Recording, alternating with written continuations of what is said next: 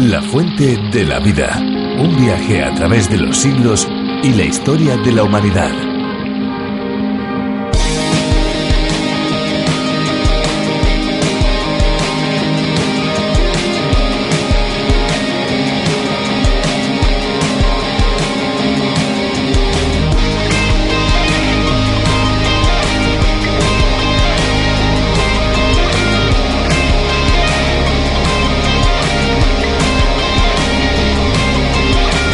El Mar del Norte es un pequeño mar del Océano Atlántico situado entre las costas de Noruega y Dinamarca en el este, las de las Islas Británicas al oeste y las costas de Alemania, los Países Bajos, Bélgica y Francia al sur. Tiene importantes yacimientos de petróleo y gas natural, los cuales se comenzaron a explotar en los años 70.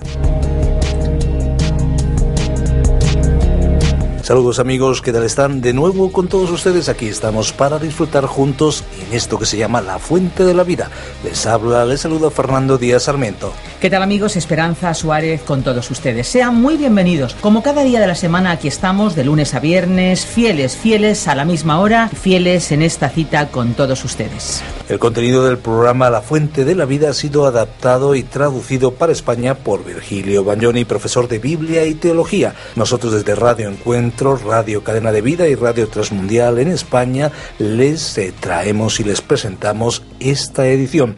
En su versión original ha sido el teólogo John Bernard Magui quien tuvo la idea de este espacio denominado A través de la Biblia y nos ha dejado este singular viaje a través del libro de los libros, la Biblia. Además, se emite en más de 80 países por todo el mundo. Pues precisamente, amigos, esto es lo que hace que tenga tanto éxito. Hay que decir que tenemos a disposición de todos aquellos que lo deseen y lo soliciten los bosquejos y las notas para que puedan seguir cada una de las lecciones que programa tras programa emitimos para ustedes. Al finalizar nuestro espacio les vamos a dar la dirección electrónica a la que pueden escribir y solicitarlo. Bueno, hay que decir que se lo vamos a enviar completamente gratis. Agradecemos a aquellos que ya los han pedido y también a aquellos que nos escriben. Después les daremos la dirección, pero si les parece amigos, eh, vamos ahora a escuchar una canción que hemos seleccionado detenidamente para ustedes. ¿Te parece? Esperanza? Me parece, vamos allá, vamos a escucharla. Mejor que la vida es tu presencia. Mejor que las piedras preciosas.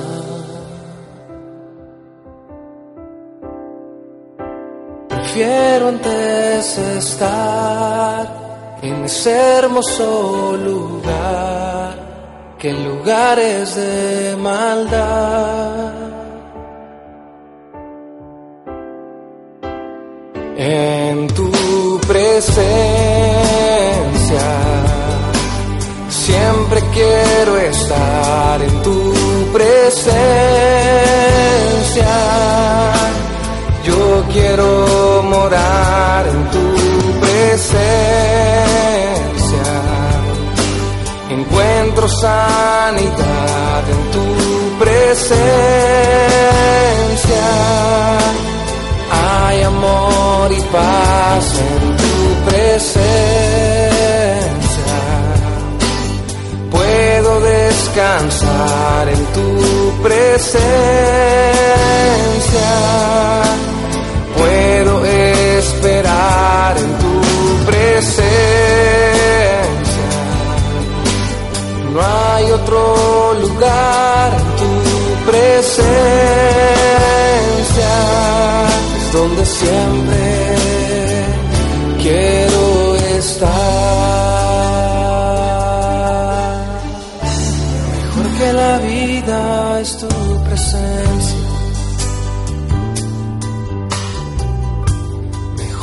Que las piedras preciosas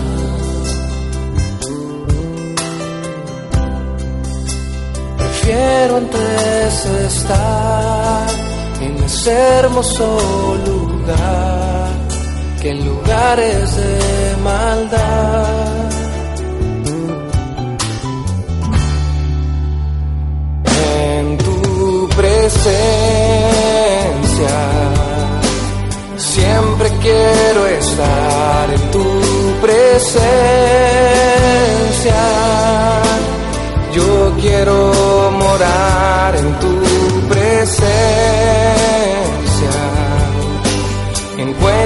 Sanidad en tu presencia.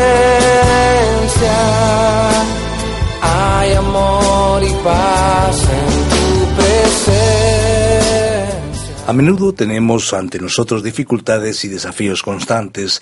Lo que a todos nos gustaría es estar siempre felices y animados. Sin embargo, como dice el dicho, la vida no es un mar de rosas o no es un lecho de rosas. No todo es como nos gustaría que fuera y la frustración que eso produce suele ser una causa de desánimo. Pero tenemos una esperanza, la ayuda de Dios mismo. No hay carga que no podamos soportar con Él. Dios promete darnos los medios para que podamos así afrontar las dificultades y los desafíos a fin de encontrar una solución. Podemos aguantar porque tenemos a nuestro lado un Dios que nos guarda, que está siempre atento y además un Dios que no duerme. Así cuidaba Dios al pueblo de Israel en el desierto y así les cuidó en la conquista de Canaán. Importantes principios que se aplican a nosotros hoy, por eso nos vamos rápidamente a los capítulos 10 y 11 del libro de Josué para conocer más detalles sobre las victorias que Dios le dio a su pueblo. Sin duda encontraremos lecciones para el día de hoy también.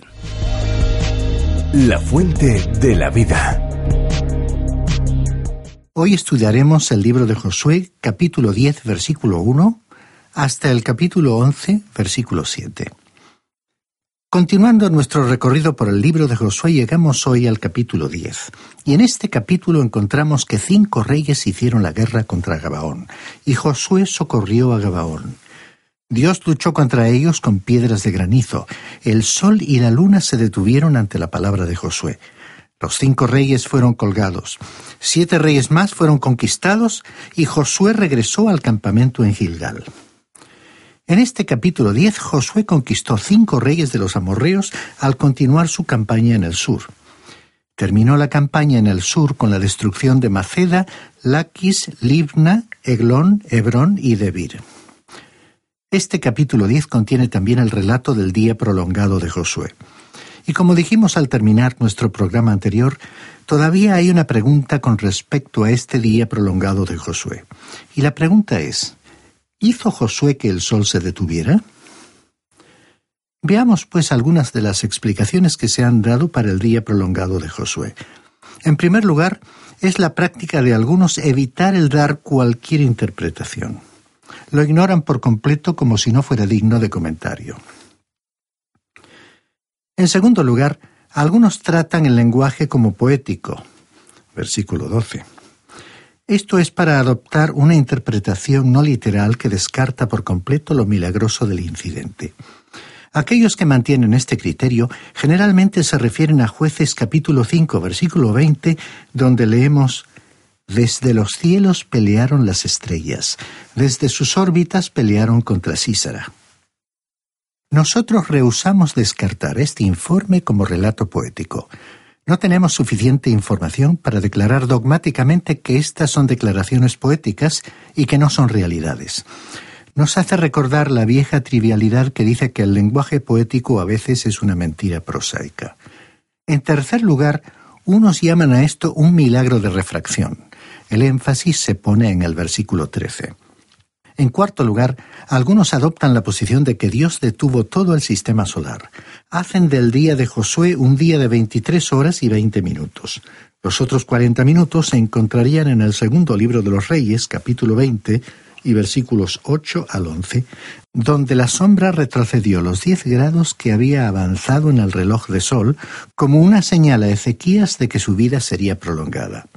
En quinto lugar, algunos mantienen que Dios apagó la luz del sol antes de dejar que siguiera brillando.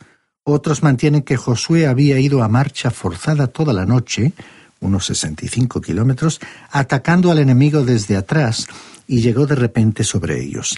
Era el mes de julio, 40 o 49 grados de temperatura a la sombra, y no había ninguna sombra. Y Josué no quiso tener menos luz del sol. Y en sexto lugar, parece que la mejor explicación es una combinación de la cuarta y quinta que ya hemos mencionado. A Josué le hacía falta más luz y menos calor. Dios cubrió el sol con una granizada, retardó el movimiento de la tierra. La expresión en Gabaón indica que el sol quedó directamente sobre Gabaón, dividiendo en dos partes a Gabaón, y la luna descendió en el valle de Ajalón. Los astrónomos nos dicen que hay un día que falta y lo siguen remontando hasta el tiempo de Josué y lo señalan con precisión en el solsticio invernal. Esto verdaderamente fue un milagro. Leamos los primeros cinco versículos de este capítulo 10 de Josué para considerar la defensa milagrosa de Gabaón. El trasfondo de la acción en este capítulo es el tratado que Josué hizo con los Gabaonitas, por supuesto que él no debía haber hecho ese tratado, pero al haberlo hecho se sintió comprometido por él. Leamos pues estos primeros cinco versículos. Cuando Adonisec, rey de Jerusalén, oyó que Josué había tomado a Ai y la había asolado, como había hecho con Jericó y con su rey, así hizo con Ai y su rey, y que los habitantes de Gabaón habían hecho la paz con los israelitas y estaban entre ellos, tuvo gran temor porque Gabaón era tan grande como una de las ciudades reales, mayor que hay, y todos sus hombres eran valientes. Por lo cual Adonisec, rey de Jerusalén, mandó a decir a Ohán, rey de Hebrón, a Piream, rey de Jarmut, a Jafia, rey de Laquis, y a Debir, rey de Eglón, Venid, ayudadme a combatir a Gabaón, pues ha hecho la paz con Josué y con los hijos de Israel. Y los cinco reyes amorreos, el rey de Jerusalén, el rey de Hebrón, el rey de Jarmut, el rey de Laquis y el rey de Eglón se juntaron y subieron con todos sus ejércitos, acamparon cerca de Gabaón y pelearon contra ella. Cinco reyes oyeron acerca del tratado que Gabaón había hecho con Israel y decidieron hacer la guerra contra Gabaón. Esto presentó un problema para la ciudad y, por tanto, ¿qué es lo que hicieron los residentes de Gabaón? Continuemos leyendo los versículos 6 hasta el 9 de este capítulo 10 de Josué. Entonces los habitantes de Gabaón enviaron a decir a Josué al campamento en Gilgal, No niegues ayuda a tus siervos, sube rápidamente a defendernos y ayudarnos, porque todos los reyes amorreos que habitan en las montañas se han unido contra nosotros. Josué subió desde Gilgal con toda la gente de guerra y con todos los hombres valientes, y el Señor le dijo, No les tengas temor, porque yo los he entregado en tus manos y ninguno de ellos prevalecerá delante de ti. Josué cayó sobre ellos de repente tras haber caminado toda la noche desde Gilgal. Fortalecido por el Señor, Josué vino a auxiliarles y marchó forzosamente toda la noche, una marcha forzada unos sesenta y cinco kilómetros desde Gilgal, atacando al enemigo por la retaguardia. El ataque repentino contra los amorreos tomó a estos por sorpresa y resultó ser una buena táctica. El Señor les derrotó ante Israel. Pasemos ahora al versículo 12 y leamos hasta el versículo 14 de este capítulo 10. Entonces Josué habló al Señor el día en que el Señor entregó al amorreo delante de los hijos de Israel, y dijo en presencia de los israelitas, Sol, detente en Gabaón, y tú, luna, en el valle de Ajalón. Y el sol se detuvo y la luna se paró, hasta que la gente se vengó de sus enemigos. ¿No está escrito esto en el libro de Jaser? El sol se paró en medio del cielo y no se apresuró a ponerse casi un día entero. No hubo un día como aquel, ni antes ni después de él, en que el Señor haya obedecido a la voz de un hombre, porque el Señor peleaba por Israel. Ya hemos discutido las varias interpretaciones del día prolongado de Josué en las observaciones que hicimos al principio de este estudio del capítulo 10. Ahora, según el versículo 12 que acabamos de leer, Dios detuvo todo el sistema solar para lograr este milagro. El sol se detuvo. Dios lo cubrió con una granizada. Josué quería tener más luz del día para poder luchar y por eso Dios detuvo el sistema solar y disminuyó el calor del sol por medio de una granizada. El 10 de octubre de 1969 apareció un artículo interesante en el diario Evening World de la ciudad de Spencer, en el estado de Indiana, en los Estados Unidos. Los científicos querían poner en órbita una cápsula espacial. Hicieron que sus computadoras midieran dónde estaría la cápsula en cierto momento dado. Y para su gran sorpresa hallaron que había un día en el espacio que faltaba en el tiempo transcurrido. No podían hallar ninguna solución al dilema hasta que uno de los hombres allí presentes se acordó de la historia de Josué y del día cuando el sol se detuvo. Los científicos concluyeron que aquel era su día perdido. Sin embargo, cuando comprobaron nuevamente mediante los ordenadores, descubrieron que no encontraban un día entero de 24 horas. Josué contó con solamente 23 horas y 20 minutos.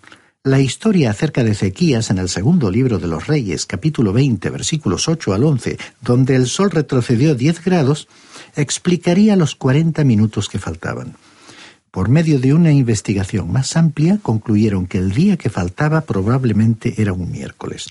Bueno, yo no atestiguaría en cuanto a la exactitud de este artículo, pero sí creo que es extraordinariamente interesante.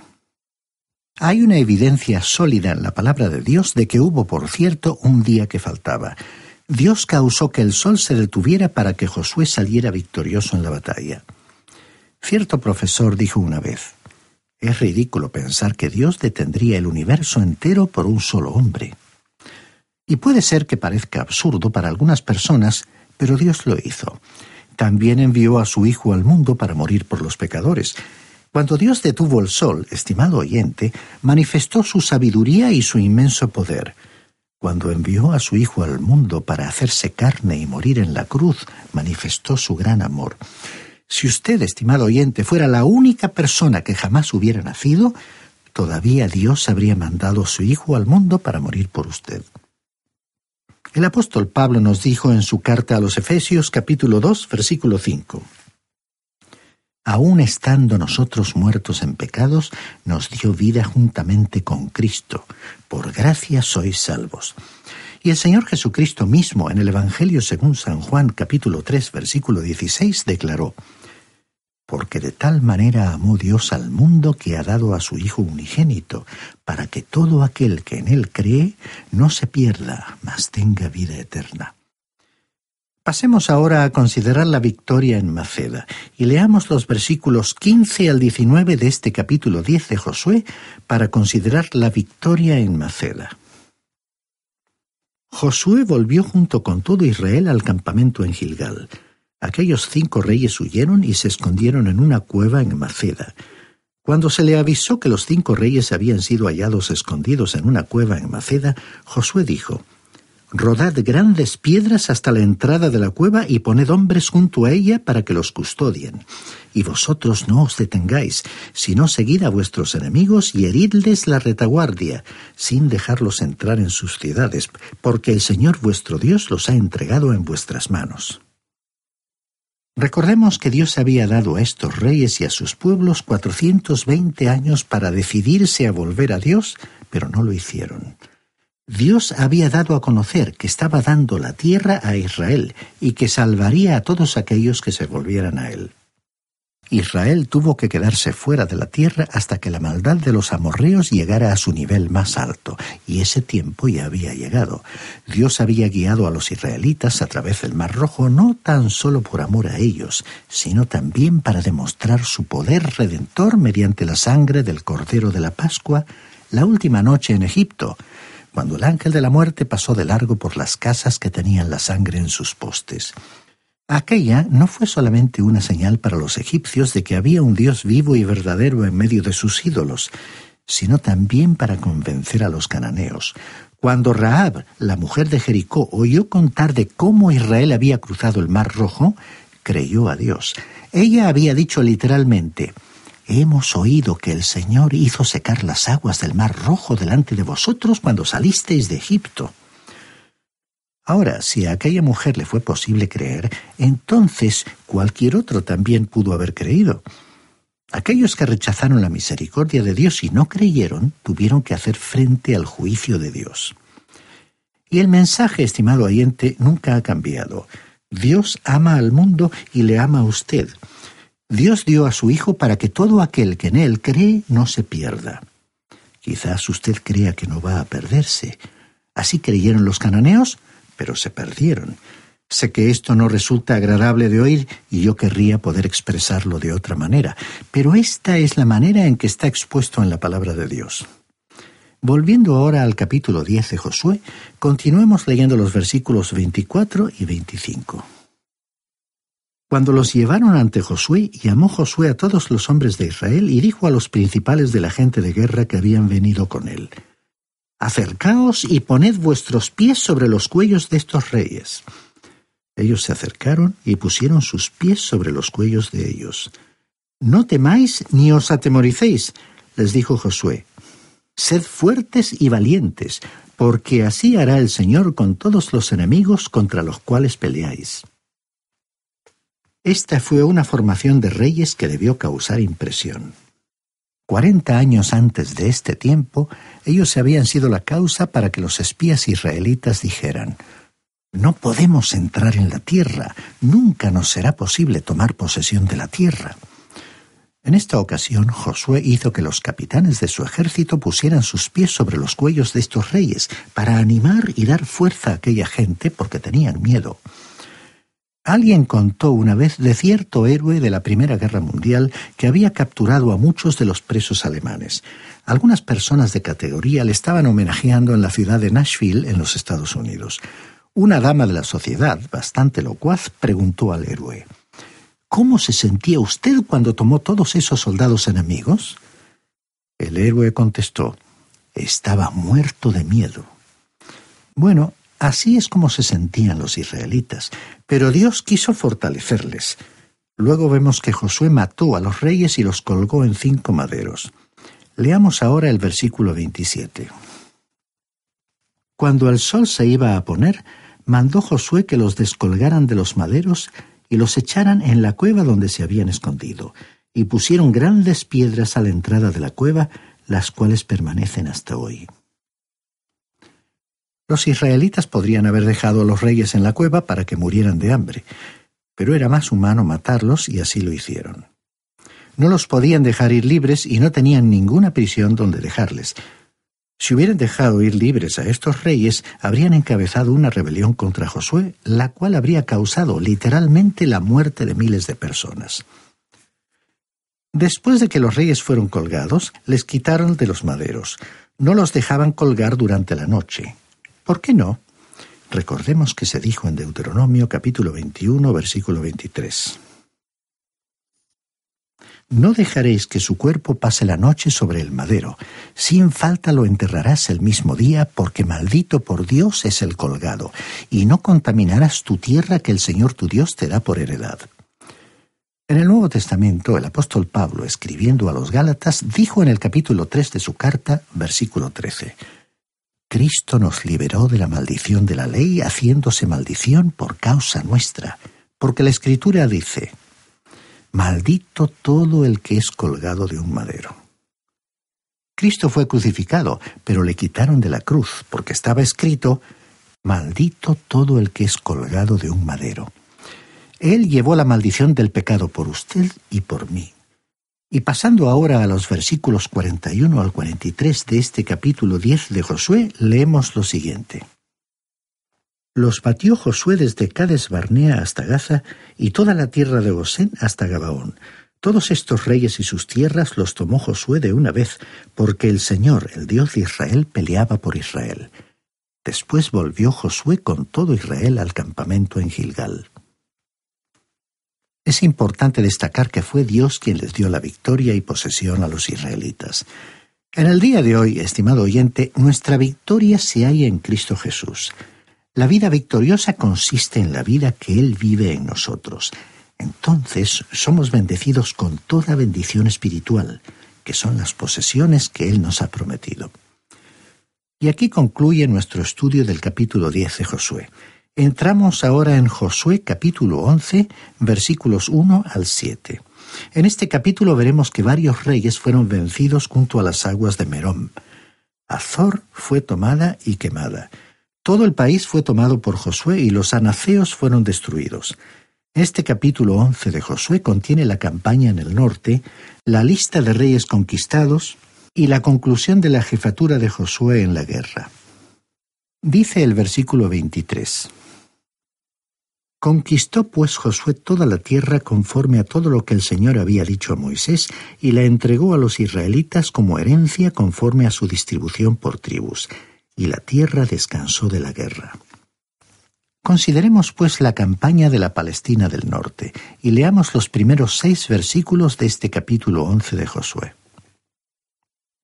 Cuando Jabín, rey de Azor, se enteró de esto, envió un mensaje a Jobab, rey de Madón, al rey de Simrón, al rey de Aksaf y a los reyes que estaban en la región del norte en las montañas y en el Arabá al sur de Cineret, en los llanos y en las regiones de Dor al occidente, al cananeo que estaba al oriente y al occidente, al amorreo, al eteo, al fereceo, al jebuseo en las montañas y al ebeo al pie de Hermón en tierra de Mizpa.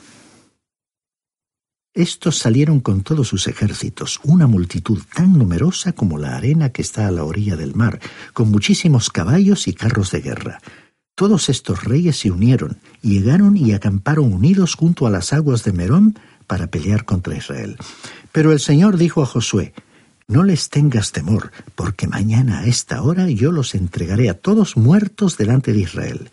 Desjarretarás sus caballos y quemarás sus carros en el fuego. Parece que Javín, rey de Azor, era el líder. Puso en estado de alerta a los del norte y los reunió para luchar contra Josué. Es obvio ahora que Josué había vencido en el sur y que avanzaba hacia el norte para completar la ocupación del territorio. Como hemos visto, la estrategia de Josué consistió en dividir la tierra en dos partes para después dirigirse hacia el norte. Así que los reyes del norte se reunieron en una coalición. Ahora el versículo 7 dice, Josué con toda su gente de guerra se lanzó de repente contra ellos junto a las aguas de Merón. Josué atacó repentinamente a los reyes del norte. Habiendo dividido la tierra, luego avanzó rápidamente sobre el enemigo del norte.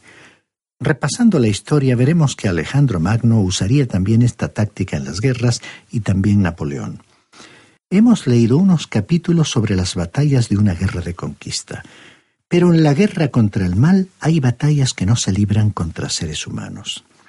Esta es una guerra que en cierto sentido no se ve, porque a nuestro alrededor, a pesar de los conflictos políticos y sociales, la vida parece transcurrir normalmente. Pero esta guerra de la cual hablamos hoy al terminar no se ve, es invisible, pero se percibe. La carta de San Pablo a los Efesios, que como ya indicamos es el equivalente del libro de Josué en el Nuevo Testamento, en el capítulo 6, versículos 14 al 18, nos describe a los participantes de estas batallas espirituales que paradójicamente afectan directamente a los mensajeros de la paz. Terminamos pues leyendo el citado pasaje, que parece una continuación en nuestro tiempo de la lucha incesante que tiene lugar en el transcurso de la historia. Estad siempre firmes, revestidos de la verdad y protegidos por la rectitud. Estad siempre listos para salir a anunciar el mensaje de la paz. Sobre todo, que vuestra fe sea el escudo que os libre de las flechas encendidas del maligno. Que la salvación sea el casco que proteja vuestra cabeza y que la palabra de Dios sea la espada que os da el Espíritu Santo. No dejéis de orar Rogad y pedid a Dios siempre guiados por el Espíritu. Permaneced alerta, sin desanimaros, y orad por todo el pueblo santo.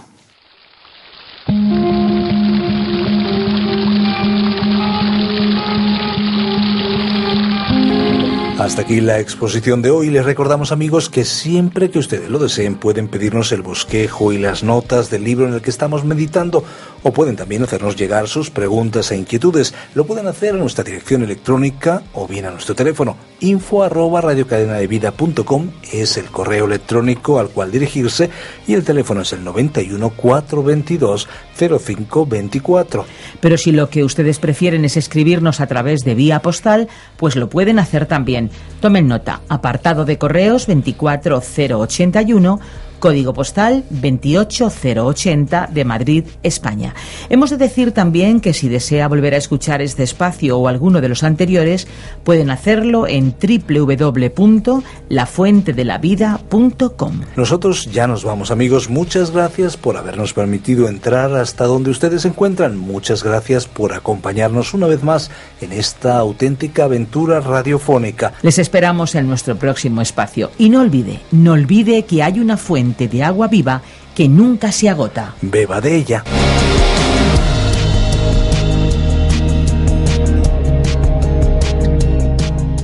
Este ha sido un programa de Radio Transmundial producido por Radio Encuentro, Radio Cadena de Vida.